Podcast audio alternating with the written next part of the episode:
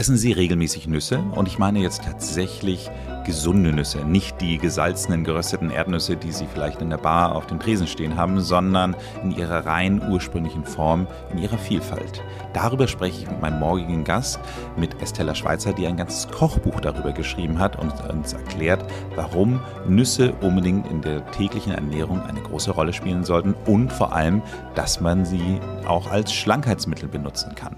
Hören Sie rein und bleiben Sie jung.